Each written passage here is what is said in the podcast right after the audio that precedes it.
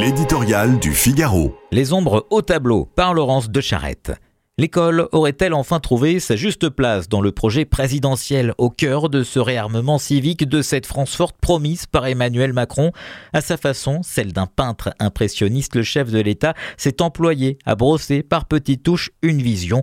Ses premiers coups de pinceau ont esquissé le chemin d'un retour ô combien nécessaire à l'autorité et aux grandes valeurs.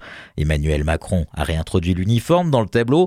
Il ne prononce pas le mot, il préfère parler de tenue unique, mais il vante le concept qui efface les inégalités et crée les conditions du respect et fait l'éloge de l'apprentissage de la Marseillaise en primaire, on ne peut que s'en réjouir.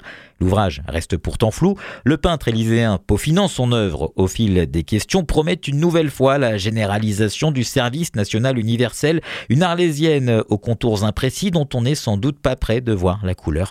Il ajoute une touche d'enseignement de l'histoire, de l'art, pourquoi pas, et envisage des cours de théâtre afin de renouer avec le contact des grands textes, fréquentation évidemment souhaitable, mais voici que l'artiste lève ici le pinceau. Ignore-t-il que plus de 40% des collégiens de 6e ne maîtrisent ni la lecture, ni l'écriture, ni le calcul Le naufrage éducatif français et l'effondrement de ses performances dans les classements internationaux appellent, avant toute autre fantaisie, fut-elle sympathique, à la refondation de l'école autour de la transmission des connaissances et l'enseignement des fondamentaux.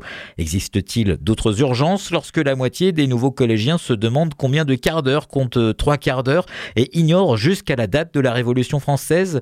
Avant sa nomination à Matignon, Gabriel Attal avait posé le principe des groupes de niveau. Le retour du mérite et de l'excellence, comme la promotion du travail, sont indispensables à la sauvegarde de l'école.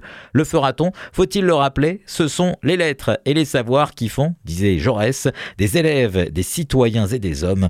Le théâtre, c'est bien, lire, écrire, compter, c'est mieux.